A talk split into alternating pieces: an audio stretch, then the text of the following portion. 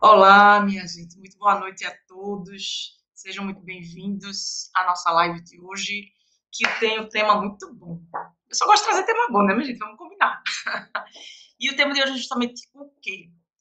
Pare de procrastinar. Pare de procrastinar. Mas, Érica, você está dizendo que eu estou procrastinando? Estou. Eu não estou dizendo, mas eu estou insinuando, tá? Por quê? Porque 90% das pessoas, elas procrastinam, né? Então, é, eu resolvi trazer esse tema porque, às vezes, a procrastinação impede você de ir além na sua carreira. E justamente por isso que eu quis falar no nosso Jornada Compliance de hoje sobre esse tema que é tão importante. Né? E caso seja a primeira vez que você está me assistindo, muito prazer. Eu sou Erika Lamu e a minha missão aqui no Jornada Compliance é ajudar você a sair do absoluto zero no conhecimento na área de compliance até ganhos de R$ 7.700 mensais com compliance, atuando com compliance na prática. Né? E esses 7.700 mensais vão te ajudar ao longo de um ano a ter uma renda de seis dígitos, ou seja, de 100 mil reais em um ano. Tá? E eu gosto sempre de fazer um alinhamento inicial, porque não é todo mundo que conhece o que é compliance, que sabe o que é compliance, e eu gosto sempre de deixar todo mundo na mesma página. Né? Então, gosto de, de alinhar primeiramente os conceitos. Então, o que é, que é compliance? Compliance é um conjunto de técnicas e processos que são utilizados para ajudar as empresas a implantar a cultura da integridade, ou seja, elas vão agir de forma íntegra em todos os contextos, tanto no ambiente interno como externo, e vão ser percebidas dessa forma pelos funcionários, pelos fornecedores e pelo mercado de uma forma geral, tá? Atuar também de acordo com a conformidade legal, ou seja, a empresa ela vai respeitar normas, leis, regras, é, regulamentos, diretrizes relacionadas ao setor de atuação da empresa, tá? E também vai atuar de forma a prevenir os riscos, ou seja, a evitar que esses riscos aconteçam. Para tentar explicar de uma forma mais didática, é, eu criei uma expressão, eu transformei esse conceito numa expressão matemática. Né? Então, que expressão matemática é essa? É compliance é igual a cultura da integridade mais conformidade legal menos riscos. Menos justamente porque a gente atua evitando, né? atua na prevenção dos riscos. E é, hoje as empresas possuem uma área de compliance que é justamente responsável pelas, cuidar das questões éticas da empresa. Exemplo, do Código de Conduta ou do próprio do canal de denúncias e do programa de integridade como um todo. Tá? Se você quer saber mais sobre o programa de integridade, vai lá no meu Instagram, tem um link na minha bio, e você clicando no link, você vai ter acesso a um mini curso sobre os 10 pilares do programa de integridade. Se inscreve, você vai receber 10 e-books, mas não vai receber tudo uma vez não, tá? acho que são dois ou três por semana. 10 e-books e vai ter acesso a 10 vídeos para entender o que é o programa de integridade e para entender como isso impacta positivamente nas empresas, tá? E aí, já que eu falei sobre é, esses conceitos, vamos falar também sobre o que é, é procrastinar, né? Porque pode ser que você tenha ouvido isso de outra forma e diga, poxa, como assim procrastinar? O que é que é procrastinar, né? E procrastinar numa linguagem simples, né, numa linguagem que todo mundo consiga entender, é o famoso empurrar com a barriga. Né? É aquilo que a gente não evolui nunca, diz que vai fazer, aí fica adiando, adiando, adiando, quando você menos vê, se passou um ano, é, é, passou um dia, dois, uma semana, um mês, um ano e às vezes até mais de um ano. Com coisas que a gente muitas vezes planeja fazer, ou então sabe que precisa, precisa fazer, mas não chega a fazer um plano propriamente dito, mas diz assim, ah, eu preciso fazer tal coisa, menina, eu tenho tanta coisa para fazer, tenho que fazer isso, isso, isso. Não escreve, não faz um plano, não bota no papel, não sai do canto. Daqui a um ano, faz, eita, já se passou um ano, caramba, menino, como o tempo voa. E eu não fiz aquilo, né? Então, isso é natural, tá, minha gente? Todo mundo, em alguma fase da vida, procrastina, por mais que a pessoa seja um executor nato, tem algumas questões que ela pode acabar procrastinando em detrimento de outras, e tem algumas fases realmente da vida que é natural que você, que você procrastine mais do que em, outros, em outras fases, tá? E é, um exemplo clássico né, de procrastinação é a famosa dieta. né? Aquela famosa dieta que a gente vai começar na segunda-feira. Não, segunda eu começo. Então, é quando chega na segunda, às vezes esquece que é começar na segunda, quando chega na terça, eita caramba, eu ia começar ontem. Meu Deus, esqueci. Não, mas segunda que vem eu começo. E assim vai, vai, vai, vai, vai, adiando, adiando, adiando, adiando. Quando chega no fim do ano, quando tá assim, na semana do Réveillon, aí a gente vai escreve o famoso, o famoso metas para o ano que vem. Né? E aí você coloca lá, perder X quilos. Aí quando chega na segunda-feira, não é porque é dia 1, não, mas é porque tem o RO do, do, do Réveillon. E assim vai, mais um se passa, você não faz a dieta. Um outro exemplo que também se tornou clássico, né? principalmente no Brasil, que infelizmente a gente tem o hábito de deixar tudo para a última hora, é o imposto de renda, a declaração do imposto de renda. Né? Às vezes a gente faz, tem que fazer a declaração, aí faz, então eu vou fazer, eu preciso fazer. E, e o tempo vai passando, vai passando, quando falta uma semana para o prazo acabar, é batata, pode ver estatísticas da Receita Federal, no noticiário, é, o, é a última semana do prazo para entregar a declaração do imposto de renda. Aí todo mundo vai, corre naquele desespero. Não, agora não posso, que eu estou fazendo declaração. Aí todo mundo respeita, não atrapalha. Vai, faz, faz. Tem que fazer a minha também. Corre para fazer também. No caso da declaração, na prática, o que é que acontece? O que a gente acaba deixando para última hora é natural que ocorram erros, e aí a gente tem que fazer a retificadora. Né? Ou então nem faz porque não percebeu nenhum erro. E, é, às vezes, algumas pessoas é, é, procrastinam tanto, protelam tanto, vão empurrando tanto com a barriga que acaba tendo que pagar multa por não ter entregue no prazo. Tá? Então, vamos se organizar, vamos aproveitar que eu vou trazer oito dicas aqui para vocês sobre como combater a procrastinação. São dicas de ouro baseadas em, em pesquisas e estudos científicos para ajudar vocês a não procrastinarem e, em alguns casos, até saírem da inércia, né? porque às vezes a procrastinação é tanta que a gente meio que congela, fica na inércia, não sai do canto, não evolui. Né? E é, sobre é, é, essa questão da procrastinação, né?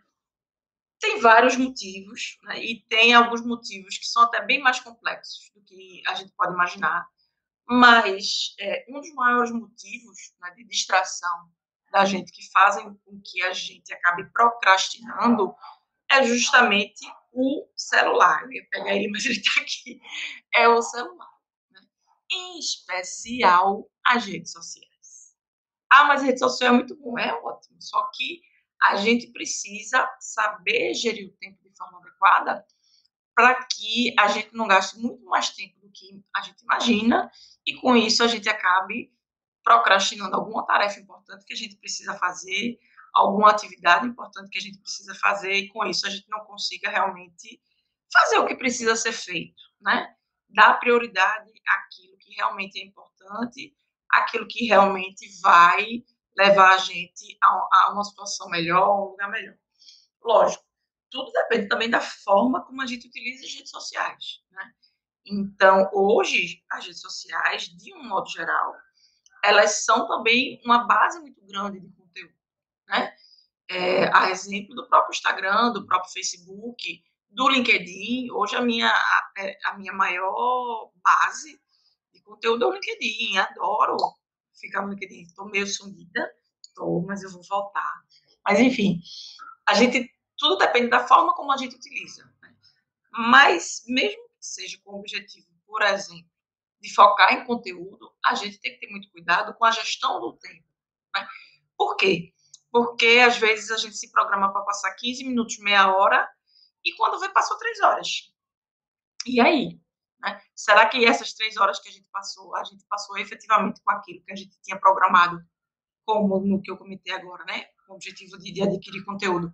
Será que nessas três horas, ao invés de meia hora, foram três horas?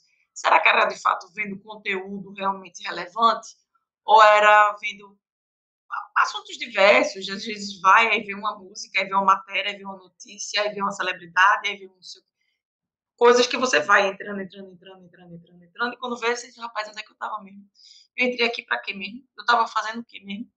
E aí a gente nem se lembra, né? E a gente tem que ter muito cuidado com as redes sociais, porque elas são muito bem elaboradas, né? Elas não são elaboradas de forma aleatória? Mas elas são elaboradas de forma a captar o máximo da nossa atenção. E aí, com qual objetivo? De coletar nossos dados, a galera da LGPD sabe muito bem disso, né? Coletar nossos dados, coletar o nosso perfil, nosso comportamento nas redes sociais, e inclusive definir o nosso comportamento de consumo, nosso perfil de consumo, nossos gostos, o que é que eles vão oferecer, nos oferecer para a gente comprar, o que é que está despertando mais a nossa atenção. Tem horas que isso é bastante útil, quando você está realmente focado em comprar uma coisa específica, mas tem horas que não. Né? E é, até falando nesse tema, eu queria indicar para vocês uma, uma. Deixa eu compartilhar aqui. Indicar para vocês um documentário do Netflix, do Netflix, que é bem interessante. E deixa eu só colocar aqui já no lugarzinho certo. Que é bem interessante que mostra justamente como é essa questão das redes sociais, né? que às vezes a gente acha que é uma coisa aleatória, a gente acha que não é, é, é essa coisa toda que a gente imagina, não tem tanto impacto né, na, na, nossa vida, no nosso cotidiano, não impacta tanto na própria questão da procrastinação, mas não é bem assim, né? Então, deixa eu mostrar aqui para vocês rapidamente, só uma indicação, de fato, de é um documentário, tá? Não é um filme, é um documentário, que é o Dilema das Redes. E aí você vai perceber, assistindo esse, docu esse documentário, de que forma e com qual objetivo as redes sociais são construídas para que você se conscientize de fato de que a gente acaba sendo refém sem perceber. De que aquelas três horas que a gente passa ao invés de meia hora não é por culpa sua. Não foi de forma intencional. Né? Mas você foi quase como se fosse abduzido, né? totalmente induzido a estar tá consumindo aquele determinado conteúdo de forma aleatória, que não é tão aleatória assim, vocês vão ver. E para que dessa forma fique mais fácil para que vocês entendam a importância de vocês fazerem a gestão do tempo no uso dos aplicativos, tá? Dos aplicativos, é, é, especificamente falando das, das redes sociais, tá? E aí, quando a gente fala em fazer a gestão do tempo, é justamente para quê? Quando eu falo nisso, é para a gente não sacrificar outras coisas que são mais importantes, né? É, teve até uma época, minha filha tinha menos de um, tinha menos de um ano. Ela tinha mais ou menos 10 meses. Vou até beber um minuto. Nessa época, ela estava começando a aprender a andar. Então, sabe aquela fase que, que o bebê ele vai se apoiando nas coisas e vai né, se, se é, equilibrando e tal. E é, não foi especificamente com rede social, mas para mim tem o mesmo impacto, porque já aconteceu também a situação com rede social. Minha filha, eu tinha chegado do trabalho, estava ainda com a farda do trabalho, cheguei, peguei o meu prato de comida, fui para o sofá e fiquei lá prostrada, comendo. E ela pedindo minha atenção, tentando se equilibrar, botando a mão, a, a mãozinha no meu joelho, se equilibrando, e eu feito uma bestalhada, uma demente, comendo e, e, e olhando para a televisão, sei, provavelmente assistindo novela pelo horário que era, ou noticiário, sei lá. Enfim, eu sei que na época o, o, meu então esposo, ele tirou um print que a gente tinha câmera em casa, né? Ele tirou um print daquela cena e me mandou. E não disse nada. E assim, eu fiquei arrasada, né? Porque aquilo, eu estava deixando de priorizar o que era importante, que era dar atenção a ela. E desse dia em diante, eu parei de ver televisão e saí também das redes sociais. Então, quem me conhece há mais tempo sabe que eu passei bastante tempo afastada, só vim voltar, sei lá, acho que ano passado, né? E com um foco realmente mais profissional, porque é uma coisa que toma muito tempo da gente e a gente deixa de priorizar o que é importante. Né? Então, foi uma, uma situação específica que me marcou muito. E como eu sabia né, que não era uma questão só de TV, na época eu usava muito o Face, eu saí do Face, deixei uma mensagem para os amigos e disse: Ó, oh, gente, tô bem, tô viva, mas eu vou deixar de usar, porque eu preciso priorizar o que é importante. E às vezes a gente precisa dar, é, dar esse break, dar essa quebrada, né, assim: um choque de realidade e dizer, opa, para, organiza a tua vida. Prioriza o que é importante.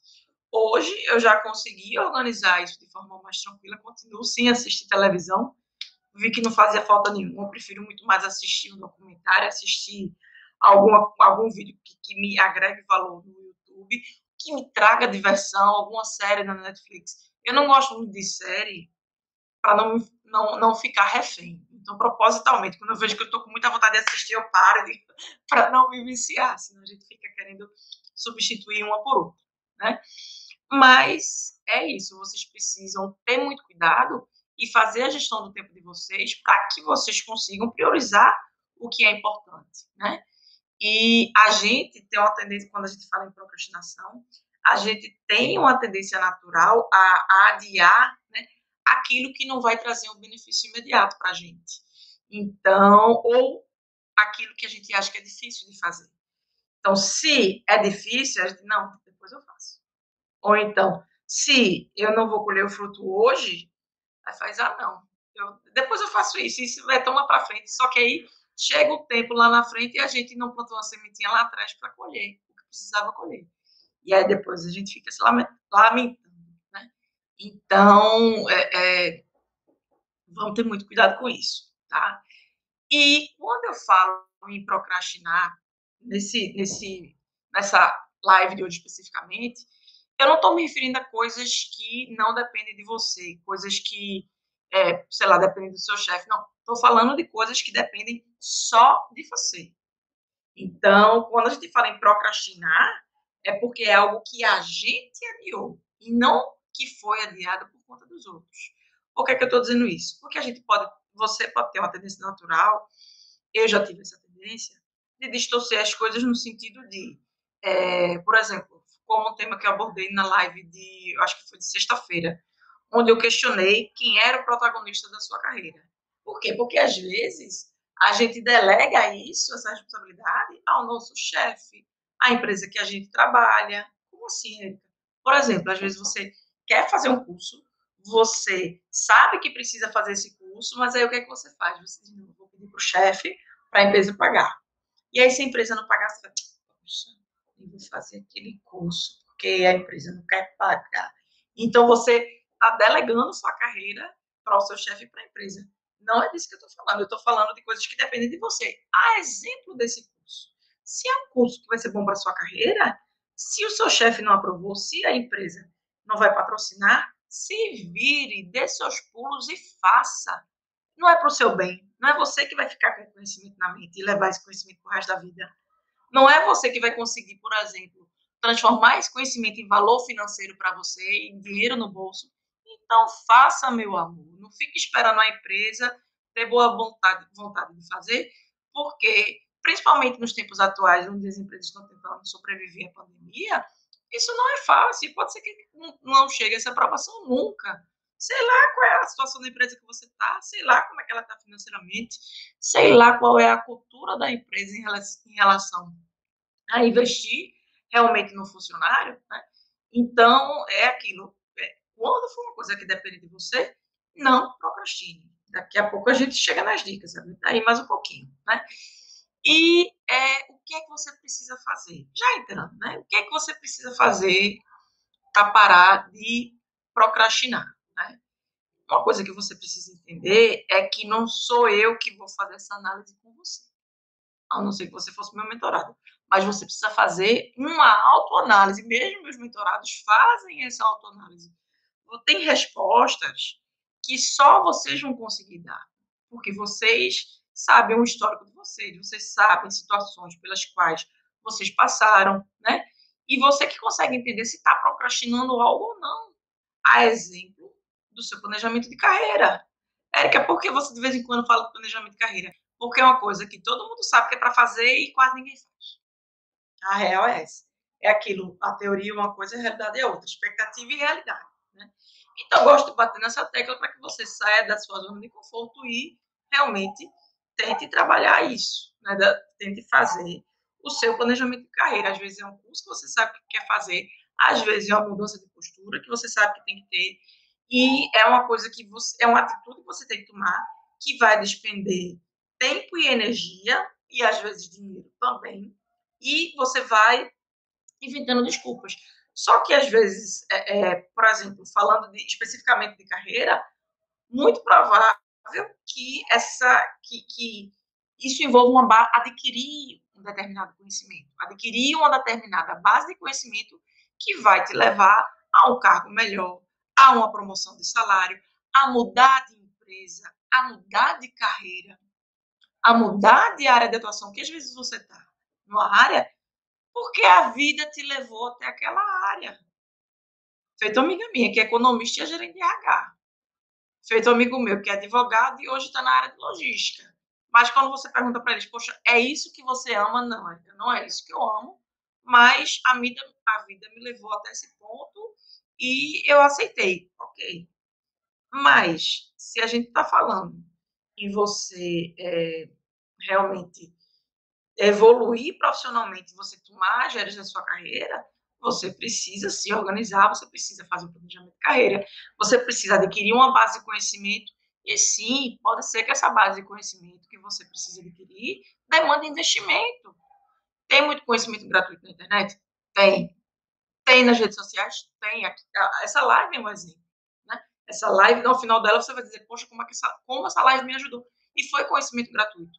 Mas a gente sabe que também tem conhecimentos que são pagos, que acabam sendo de forma muito mais focada e direcionada que você precisa fazer. E às vezes você faz, ah, mas eu não tenho dinheiro. Será que você não tem algum supérfluo? Será que você não tem alguma mudança de hábito que você possa fazer para conseguir fazer aquele curso que você precisa? É uma questão de priorizar. Né? Vale mais a pena passar dois anos ou três tentando fazer uma coisa ou se organizar para fazer um investimento, mesmo que seja parcelado, por exemplo, ou você fazer uma poupança, fazer uma reserva, para conseguir fazer aquele curso que vai. Minha gente, tem gente que faz cinco anos que quer fazer um curso, não faz. Porque diz que não tem dinheiro. Caramba, que curso da bexiga é esse? Que se passaram 1.500 dias e você não conseguiu juntar dinheiro para fazer. Percebe? Então, é a questão de você se é, é, você conseguir priorizar e se organizar, tá? É, e é aquilo, ir para a ação, parar de procrastinar. Né? Foi isso que aconteceu, por exemplo, com uma mentorada minha. Né? Eu vou chamar de Rebeca, para não revelar o nome, tá? E para evitar qualquer tipo de exposição, enfim. A Rebeca, ela atuava como analista administrativa numa empresa, né? E ela, ela, ela era analista pleno. Só que o que acontece? Ela já era analista pleno há três anos. E ela sabia que ela não ia conseguir evoluir de carreira. Na, na mentoria a gente conversou, ela disse, Érica, eu não vou conseguir evoluir de carreira porque a minha coordenadora tem receio de me promover a sênior e por uma questão, por exemplo, de redução de custos, a empresa demitir ela como coordenadora e com pouco tempo me contratar, me, me promover de analista sênior coordenadora pagando menos do que paga para ela como coordenadora. Então, aquilo, ela estava numa situação onde ela sabia que não ia ter crescimento, né? E ela percebeu isso a partir do segundo ano, que ela estava nesse, nesse cargo, onde ela questionou, né, poxa, alguma previsão de, de eu ser promovida a sênior e tal. E a chefe dela foi até bacana, porque foi aberta com ela e disse, olha, vou ser muito sincera com você eu tenho receio de promover tal coisa que dificilmente você vai encontrar por aí, tá? Então, a Rebeca, né? A Rebeca, ela é, foi felizarda de ter esse feedback, essa sinceridade por parte da coordenadora dela, né? E aí, o que, é que ela fez? Ela me procurou na mentoria de compliance, que ela queria migrar de fazer transição de carreira, enfim. E aí, eu dei a orientação específica para ela e ela conseguiu, depois de um determinado tempo, se preparar profissionalmente para mudar de área. Né? E algumas dicas que eu dei para a Rebeca, eu vou trazer aqui para vocês, porque a gente identificou justamente que ela procrastinava, ela passou um ano procrastinando, um ano e meio quase. Por quê? Porque ela sabia que não ia ser promovida e ficou naquela, ó oh, vida, ó oh, azar, eu não vou ser promovida porque minha chefe é insegura. Não, mas beleza, não vou ser promovida. Não, mas pelo menos eu sou pleno. Sim, mas você vai ser pleno até quando? Sabendo que você pode ser sênior, né? E aí, é, o que é que aconteceu, né? Ela estagnou na carreira por um ano e meio. Ela sabia que tinha que fazer algo, mas acabou entrando na zona de conforto ou zona de desconforto, que eu gosto de chamar também. E eu vou até mostrar aqui para vocês bem rapidinho, porque às vezes é importante mostrar porque a ficha cai, né? Quando a gente vê de forma clara, ajuda a gente a, a entender certas questões que a gente pensa que é coisa da cabeça da gente e que, enfim, não. É, é, tem algumas zonas de, de, de crescimento, a chama de jornada de crescimento, onde você vai ver de forma clara, vou mostrar agora para você, como é que se apresenta essa questão da zona de conforto. Então, é, compartilhando com o YouTube, mas eu vou comentar com quem está aqui no Insta, tá? A jornada de crescimento que a gente estava falando, né?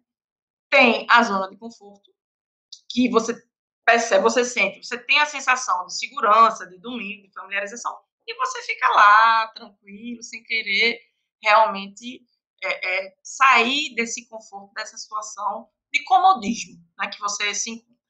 Depois tem a zona de medo, onde você tem o medo da mudança, você tem uma sensação de potência, você fica com medo do novo. Né? Depois vem a sensação, depois vem a zona de aprendizagem. Deixa eu ver aqui se está o que eu acho que está. Depois vem a zona de aprendizagem, né? Na zona de aprendizagem, você começa a confrontar os desafios e problemas que você tem para aprender coisas novas. Você vai começar a, a desenvolver novas habilidades, né? E então entra a zona de superação, onde você vai é, adquirir novos conhecimentos, tem as conquistas, tem os objetivos e metas que você justamente vai ter superado aquele receio, vai ter aprendido e vai estar colocando em prática tudo que você precisa colocar, tá? Bom, então, durante a mentoria com a Rebeca, a gente mostrou algumas ferramentas, algumas dicas, algumas orientações. Tinha outro objetivo também, a, a mentoria com ela. E é uma coisa que eu queria trazer para vocês também é o seguinte: às vezes, quando a gente fala em, em procrastinação, as pessoas relacionam apenas a preguiça, né? Não, porque é, a pessoa estava com preguiça, a pessoa é, não queria aprender, mas não é isso, tá, gente? Muitas vezes a pessoa precisa realmente, ó, voltou, é, a pessoa precisa realmente de orientação psicológica? É, às vezes você tem outros problemas que levam à procrastinação e você não sabe. E perceba, não tem problema nenhum você precisar de ajuda profissional. Né? Você não pode, é, por receio ou por orgulho de, por exemplo, ter que ir para o psicólogo, muita gente tem preconceito de ir para o psicólogo. E eu lá sou doido para ir para o psicólogo, e, e, e, às vezes precisa ir para o psiquiatra, vou estar tá procurando psiquiatra, eu não sou doido para procurar psiquiatra. Então, é um tabu muito grande ainda. Tem, existe um preconceito muito grande, né? quanto à questão de estar tá procurando realmente a ajuda desses profissionais, mas é importante você entender que não é para ter vergonha, a vergonha é, você tem que ter de saber que precisa de ajuda e não fazer nada sobre isso. Né? Quer ver um exemplo? As pessoas que têm TDAH, ou seja, transtorno do déficit de atenção e hiperatividade, elas têm uma dificuldade de se concentrar muitas vezes, às vezes é, é acabam procrastinando, mas como uma consequência do, do problema que elas têm, né? E não tratam isso, não, não sabem lidar com isso e pensam que vão ser eternos procrastinadores, quando na verdade não precisa ser assim. Quando na verdade não precisa ser assim. Você procurando ajuda profissional, procurando ajuda de um psicólogo, você pode sim é, conseguir resolver essa questão além do uso de ferramentas. Né? Pode ser que não seja só uma questão de organização, de utilizar ferramentas, de técnicas que eu vou passar aqui.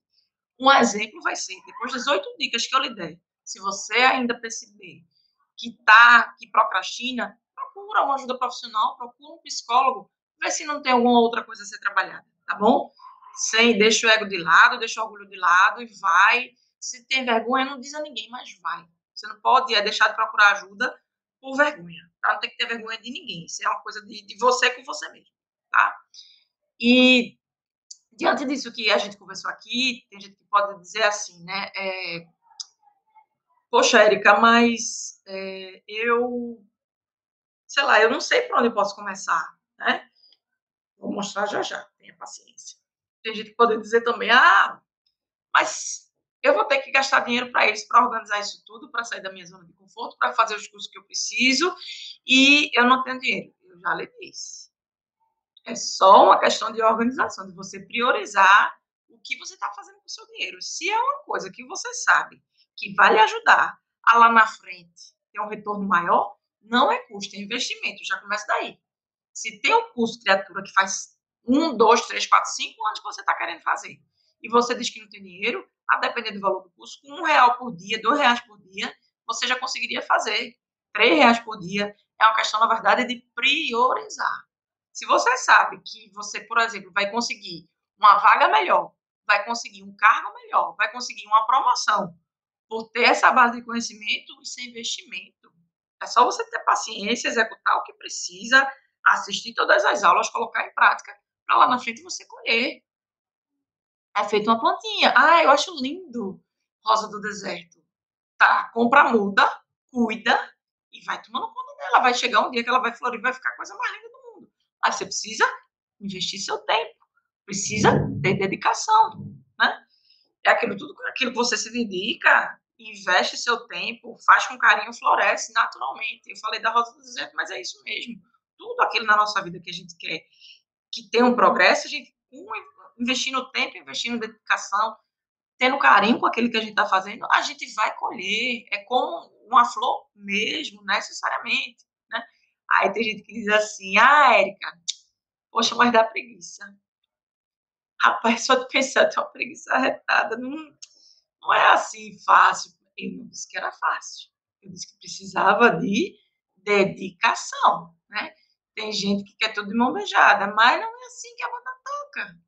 Deus já lhe dá tanta coisa de mão beijada. Seja grato por tudo aquilo que você tem que Deus lhe dá, que você vai começar a dizer: caramba, eu tenho tudo que eu preciso, eu só preciso realmente sair da inércia e partir para ação, né? E tem gente que cai numa, numa armadilha, que é terrível, que é óleo engessante, congelante. Tem gente que faz assim, mas, Érica, tem tanta gente melhor do que eu, tem tanta gente que está tão mais bem preparada do que eu, vai levar uma vida para eu chegar no nível dos meus concorrentes.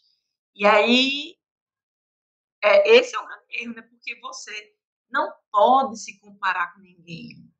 Você só pode se comparar com você. Quem você era antes, quem você é hoje, né? E focar onde você quer chegar. Não se compare com ninguém. Cada um tem sua realidade, cada um tem o seu histórico de vida cada um tem uma, uma série de fatores que, que interferem positivo ou negativamente na sua vida. Não se compare com ninguém, você é um ser único. Se você é um ser único, é, criaturinha de Deus, por que você vai se comparar? Ninguém é igual a você, nem que você seja gêmeo. Acho que os gêmeos sabem isso melhor, melhor do que eu. Né? Nem quem é gêmeo, né? tem um irmão gêmeo, pode se comparar com o outro, vai ser igual ao outro. Nunca. Então não se compare, só se compare se for para olhar quem você era ontem quem você é hoje e você tem que focar em quem você quer ser amanhã, tá?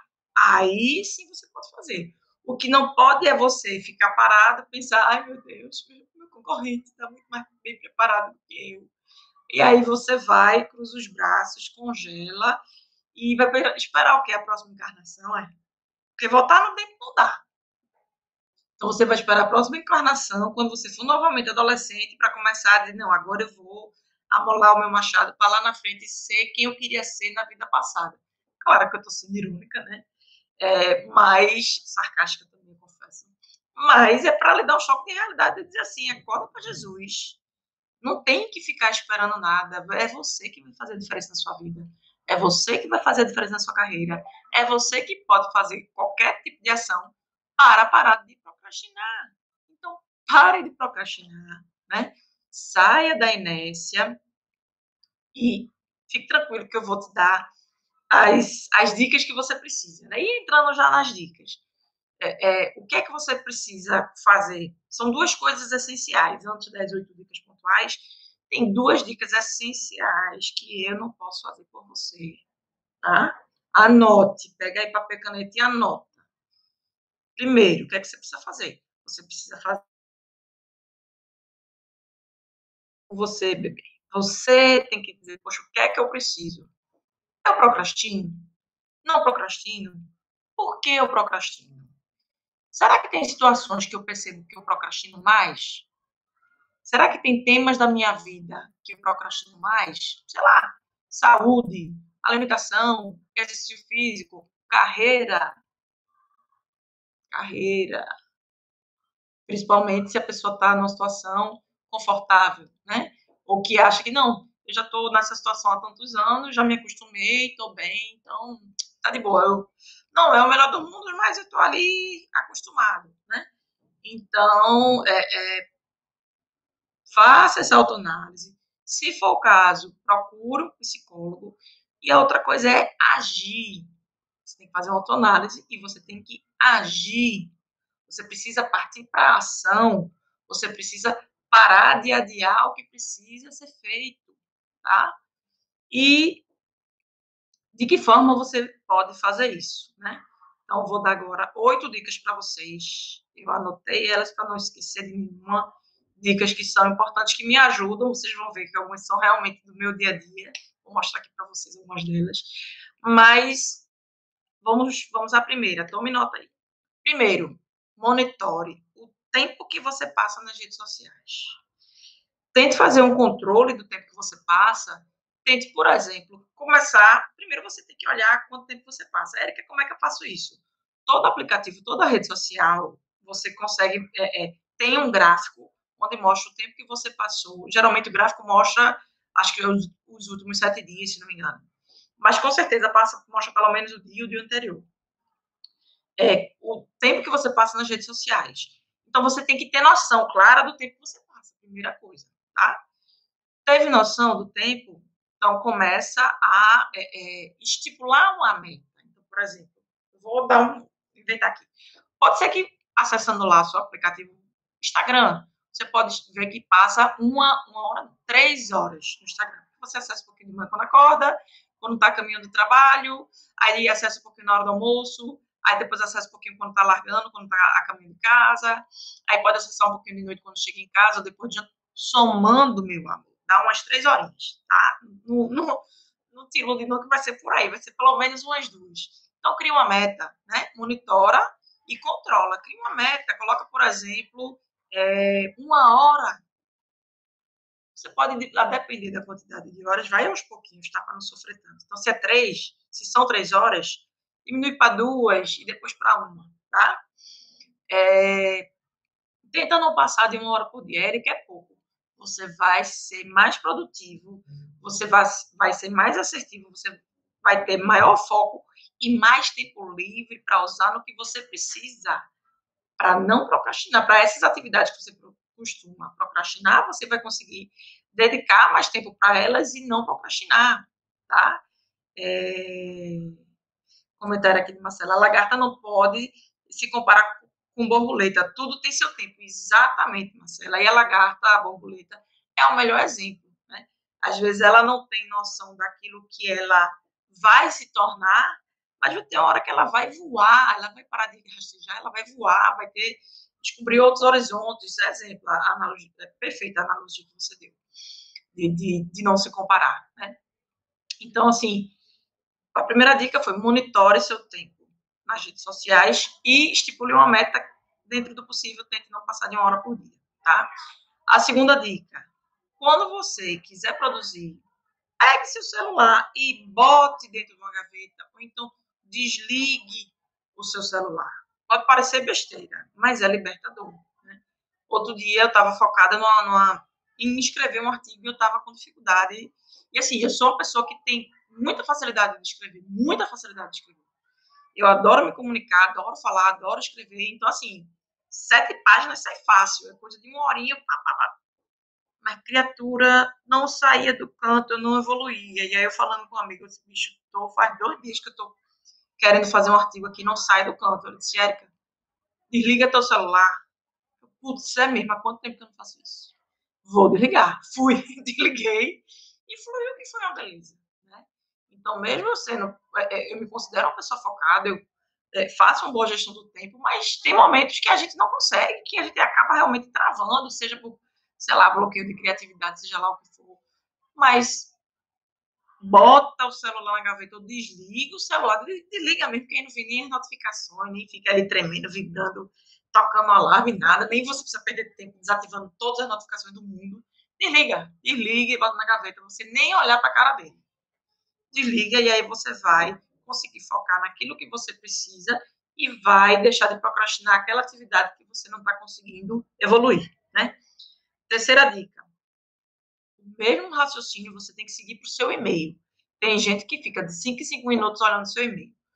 Fecha o bendito aplicativo de e-mail e cria horários específicos ao longo do dia para que você veja a sua caixa de entrada. Então, por exemplo, chegou no trabalho, dá uma olhada na caixa de entrada, define a quantidade de tempo, porque senão vai ser amanhã toda, né? Define a quantidade de tempo, dá uma olhada, fecha. Na hora, quando estiver perto de almoçar, dá, ou então quando voltar do almoço, dá uma olhada novamente. E quando estiver perto de largar, dá uma olhada novamente.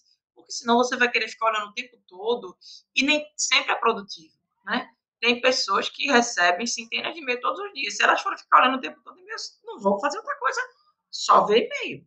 Então, tenta é, é, não ficar olhando e-mail o tempo todo, definir horários para olhar o e-mail, assim como colocar o celular na gaveta, coloca o Outlook na gaveta, deixa ele fechado, tá? E aí definir horários para conseguir realmente, é, é, definir uma rotina, né? Para conseguir realmente priorizar aquilo que você precisa, tá? Quarta dica, não espere ter vontade de fazer alguma aquela atividade. Nem sempre a gente tem vontade, minha gente, mas precisa ser feito. Se você sabe que precisa ser feito, então vai esperar o quê? Né? É... Marcelo, onde ficam os seus artigos? Nem todo artigo eu publico assim nas redes sociais, Marcelo. Tem alguns artigos que são fechados, mas no LinkedIn você consegue ver vários artigos, tá? Tem o LinkedIn, tem o site da Integrity também, que eu estou precisando colocar mais artigos. Tem alguns artigos que são com um público específico mas eu vou publicar mais, eu vou voltar a publicar. Tá? Puxaram minha orelha hoje, nunca mais eu coloquei artigo no LinkedIn, vou colocar. e, é, então, não espere, quarta dica, né? Não espere ter vontade pra, de fazer alguma coisa para fazer. Se você sabe que tem que fazer, vai lá e faz, porque pode ser que a vontade nunca chegue. Imagina, nossa, eu tô com a vontade de fazer minha declaração de imposto de renda, chega, tô me coçando, não me aguento de vontade é sério. Claro que você nunca vai ter essa vontade. Mas você precisa, meu amor. Tem que fazer a declaração de imposto de renda. Então tem que fazer. Vai lá e faz. Se for esperar ter vontade, você nunca vai ter vontade de fazer declaração. Né? Você faz porque precisa, é um saco. Eu até gosto de fazer, mas é, tem uns detalhezinhos que, putz, tem que pegar tal comprovante disso e não sei o que, olhar no extrato e não sei onde, não sei qual. Enfim, é trabalhoso. E aquilo que é trabalhoso, como eu comentei no início da live, a gente tem uma tendência natural de empurrar com a barriga. Né? Então não espera ter vontade. Se tem que fazer, vai lá e faz, porque essa vontade pode nunca vir. Tá? Quinta dica. Fatie, a, quando você tiver uma tarefa para fazer, fatie essa tarefa em tarefas menores, né? E, dentro do possível, tente fazer o que for mais simples. Mas, Érica, por que é mais simples? Quando você está procrastinando, meu amor, você precisa sair da inércia. Então, é mais fácil você sair da inércia naquilo que é mais simples, naquilo que é mais fácil. E aí, o que é que vai acontecer? Né? É, você nem vai sentir que está fazendo enquanto você fez uma tarefa, fez duas, fez três tarefas. E aí vai vir a sensação de, de, de alegria, realmente, porque conseguiu fazer. Você vai dizer, poxa, que massa, eu consegui fazer. Uma, duas, três, daqui a pouco você está com a lista toda feita, né? É, então, assim, se eu disser para você, por exemplo, né? É, olha, você tem que começar a estudar compliance, comece maratonando os 150 vídeos, mais de 150 vídeos que tem no canal do YouTube. Ver. Ouça, 150 é coisa, né? Então, prioriza, né? Começa, sei lá, vai, vai do seu critério. Começa pelas lives, começa, por exemplo, com um mini curso, se você chegou agora, não sabe que mini curso que eu comentei já no início, vai lá no link da minha bio no Instagram, clica no link, você vai ter acesso ao mini curso, onde você se inscreve, coloca seu e-mail, link do seu nome, e você vai receber 10 e-books e a, a, o, o link para 10 vídeos para você aprender sobre os 10 pilares do programa de integridade, tá? Então, é um exemplo de, de uma forma de você fatiar uma coisa, né? uma atividade que você tem que fazer. Depois você pode, por exemplo, ah, eu vou filtrar, vou, vou filtrar pelas lives, filtra lá pelo Jornada Compliance, tem a playlist lá do Jornada Compliance. Vai uma a uma, assiste a de ontem, aí assim vai assistindo de trás para frente, né? É, é, assistindo das mais recentes até as mais antigas. E assim você vai conseguindo fazer. Vai fatiando, vai fazendo uns pouquinhos. Porque se você olha aquele tudão que você tem que fazer, você fala, meu Deus, tenho que fazer isso toda caminhada começa com o primeiro passo. Você não vai pensar no trajeto completo, não vai pensar na maratona completa. Você vai aos pouquinhos, passo a passo, fazendo, né? É... Você tem, eu falei do quinto passo, né? Agora o sexto passo. Use técnicas, isso eu adoro. Use técnicas de meditação, de mindfulness, para que você consiga se conectar com o presente e desacelerar a sua mente. Como assim, Érica? Aquilo que a gente tem de um pensamento leva a outro, leva a outro, leva a outro, leva a outro, e a mente não para, a mente não para. É normal hoje em dia, principalmente a quantidade de, de ao volume de informações que a gente tem acesso todos os dias. Então, às vezes, a gente tem acaba procrastinando por dificuldade em se concentrar. E aí, quando a gente para e respira, isso já ajuda muito. Tem um exercício simples de respiração que, que você pode fazer até, sei lá, até 10. Inspira um, expira um. Inspira, ou seja, bota para dentro, puxa o ar, dois. Segura um pouquinho, expira dois. E aí você faz até 10, você já dá uma acalmada na sua mente, né? É, e é aquilo, gente. Quando você foca, às vezes a mente está muito conturbada porque você está focando, você está muito nostálgico, você está focando no passado. Focar muito tempo seu no passado chama depressão. Focar muito tempo seu pensando no futuro gera ansiedade. Então foca no presente, que é no presente que você vai agir, que você vai executar, que você vai fazer uma atividade, que você vai ter uma ação. Né? E uma coisa que eu gosto muito de fazer, que eu coloquei aqui no slide para vocês, eu coloquei com muito gosto, feliz da vida. Porque eu gosto de compartilhar as coisas boas e as coisas que eu faço. Então, tem uma coisa que eu tenho feito há alguns dias. Érica, quanto tempo você faz? Vou mostrar. Deixa eu compartilhar aqui. Meditação. Mas, Érica, é fácil meditar? Para mim, foi não. Mas ficou mais fácil quando eu utilizei um aplicativo que é essa belezinha, que é o Lojong. Érica, você está fazendo propaganda? Não. Eu uso e eu vou mostrar que eu uso. Né? É, você encontra na Apple Store, você encontra no Google Play. E é um aplicativo que vai ajudar a meditar. Né? Aqui é a propaganda dele, que ele diz que é sua academia para a mente. E é mesmo. Ele tem uma série de exercícios e tá aqui o meu perfilzinho lindo, Érica, sou eu, minha fotinho. Tá aqui, você vai, ele traz as estatísticas né, de utilização, tá aqui, eu estou utilizando ele há 46 dias consecutivos. O tempo total de horas, já usei 34 horas. Já realizei 166 práticas de meditação. Já, deixa eu ver se está compartilhando direitinho, tá.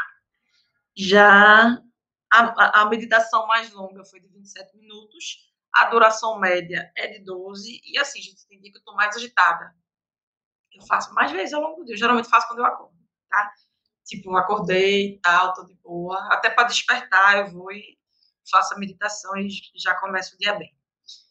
E ele tem uma série de, de práticas, né? Eu trouxe aqui só para vocês terem ideia. Por exemplo, cultivando o hábito. São, é um programa de 21 dias. Caminho, são 12 etapas, é um programa de 12 etapas. Fundamentos, são 31 dias. É, acolhendo a ansiedade, são oito etapas. É um aplicativo que ele é gratuito e como todo aplicativo tem uma versão premium, uma versão paga, tem. faz a gratuita. Se você gostar, aí você vê se paga ou não, né? Mas tem, ó, cultivando o hábito, caminho, fundamentos, acolhendo a ansiedade, mindfulness em família. Érico, o que é mindfulness? Baixa o aplicativo, que eles vão explicar muito melhor do que eu, tá? Um videozinho, inclusive.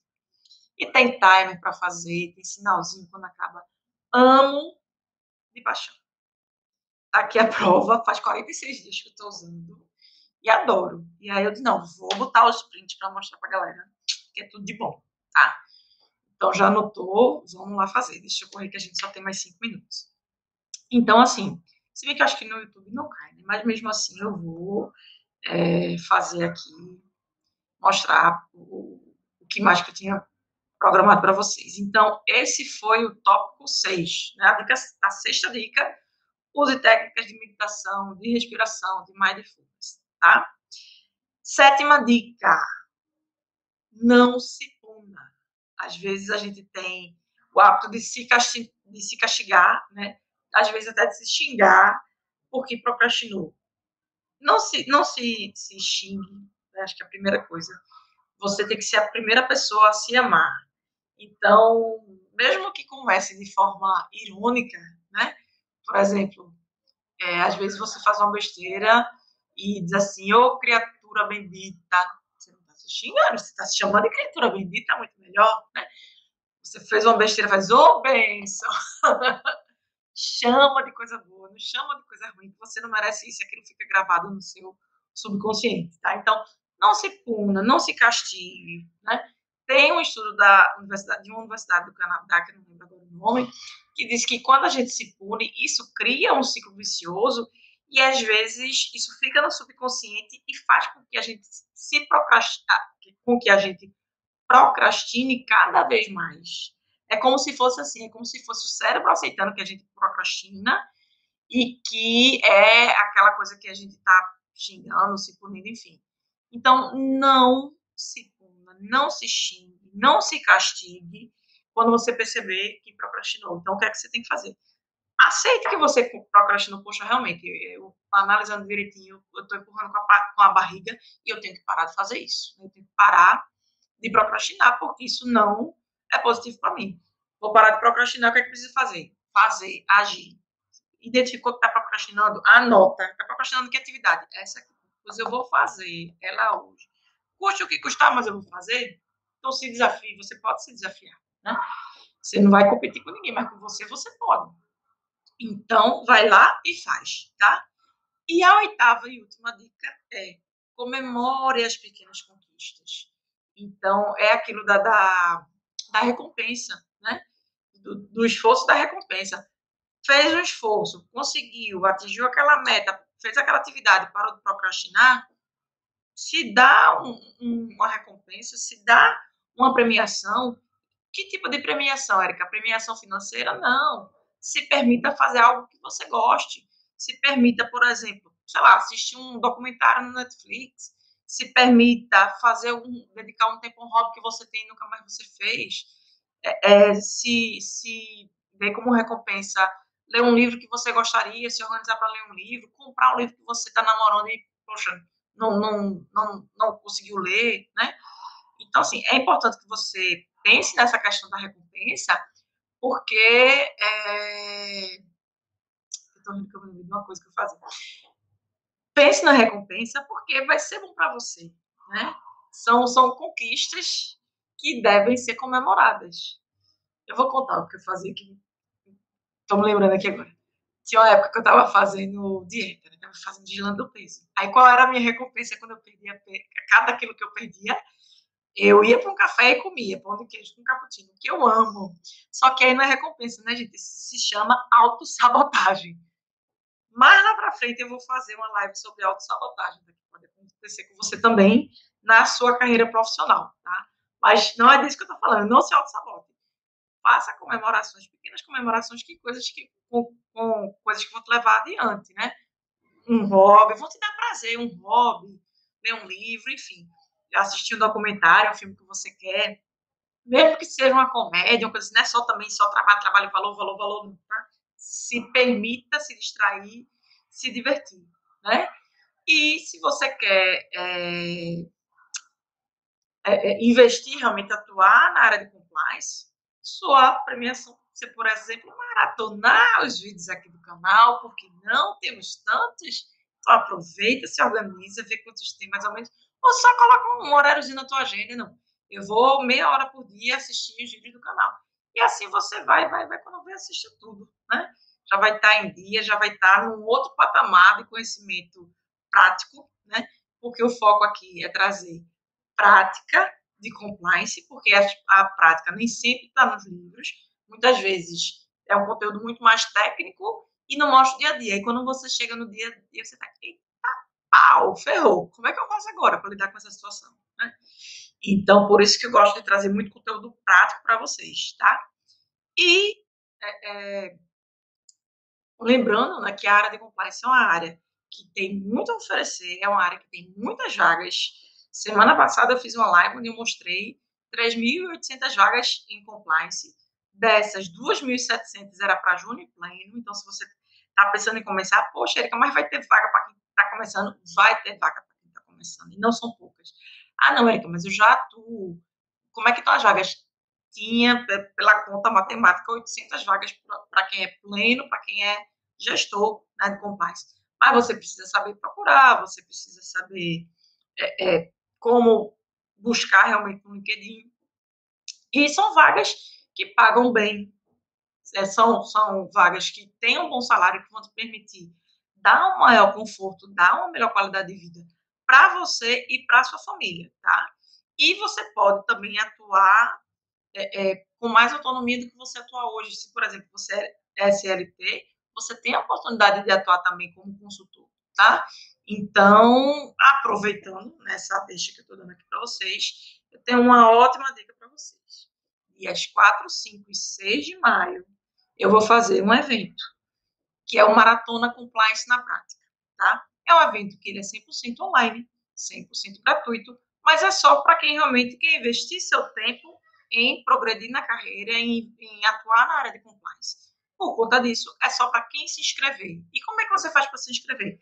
Vai lá no meu Insta, tem lá o link na bio, tá tudo lá no link da bio. Tem um monte de coisa maravilhosa lá, um conteúdo, enfim vai lá, clica, se inscreve e a gente se encontra nos dias 4, 5 e 6, onde eu vou mostrar para você como criar a área de compliance. Tá? Não falei sobre esse tema aqui ainda em nenhum dos vídeos do canal.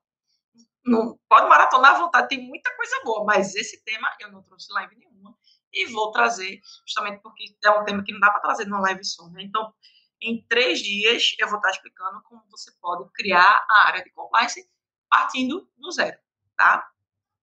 E é isso, gente. Para quem tiver entrado na live há pouco tempo, na live de hoje, a gente conversou sobre como você, sobre parar de procrastinar, né? O que você pode fazer para parar de procrastinar. Eu trouxe oito dicas práticas que vão te ajudar a parar de procrastinar e realmente colocar em prática tudo aquilo que você precisa, inclusive o conhecimento na área de compliance, investir na área de compliance. Né? É, eu acho que é isso. Deixa eu ver se tem mais alguma coisa. Ah, tem. A live de amanhã está maravilhosa. Eu resolvi fazer essa semana e na próxima 10 lives. Eric enlouqueceu. Eu tô de boa. Adoro ficar conversando, então vamos passar conhecimento, que isso que é bom. Isso que me deixa feliz. Acho que dá para perceber que eu faço isso com prazer, com muita alegria. Então, a live de amanhã foi a, o oitavo tema. Hoje foi o nono tema mais pedido na live de amanhã foi o oitavo tema mais pedido, que é justamente o quê? É, a gente vai falar sobre como você configurar o seu LinkedIn. Né? Para quem não sabe, o LinkedIn é uma rede profissional que tem um foco realmente profissional, foco em network, foco em vagas, só que não é todo mundo que sabe utilizar essa ferramenta de forma adequada. Então, tanto eu vou mostrar como configurar, como eu vou mostrar como encontrar as melhores vagas, tá bom? Então é isso, gente. Obrigada por ter assistido até aqui. Né? É, a live de hoje foi bem animada, com os tripés da vida com vida própria, mas a gente conseguiu ir, porque eu não vou ser vencida por um tripé de celular. E é isso. Amanhã a gente se encontra aqui às 19, tá bom? Obrigada por ter assistido até aqui. Um beijo no coração, boa noite para vocês. Até amanhã. Tchau, tchau.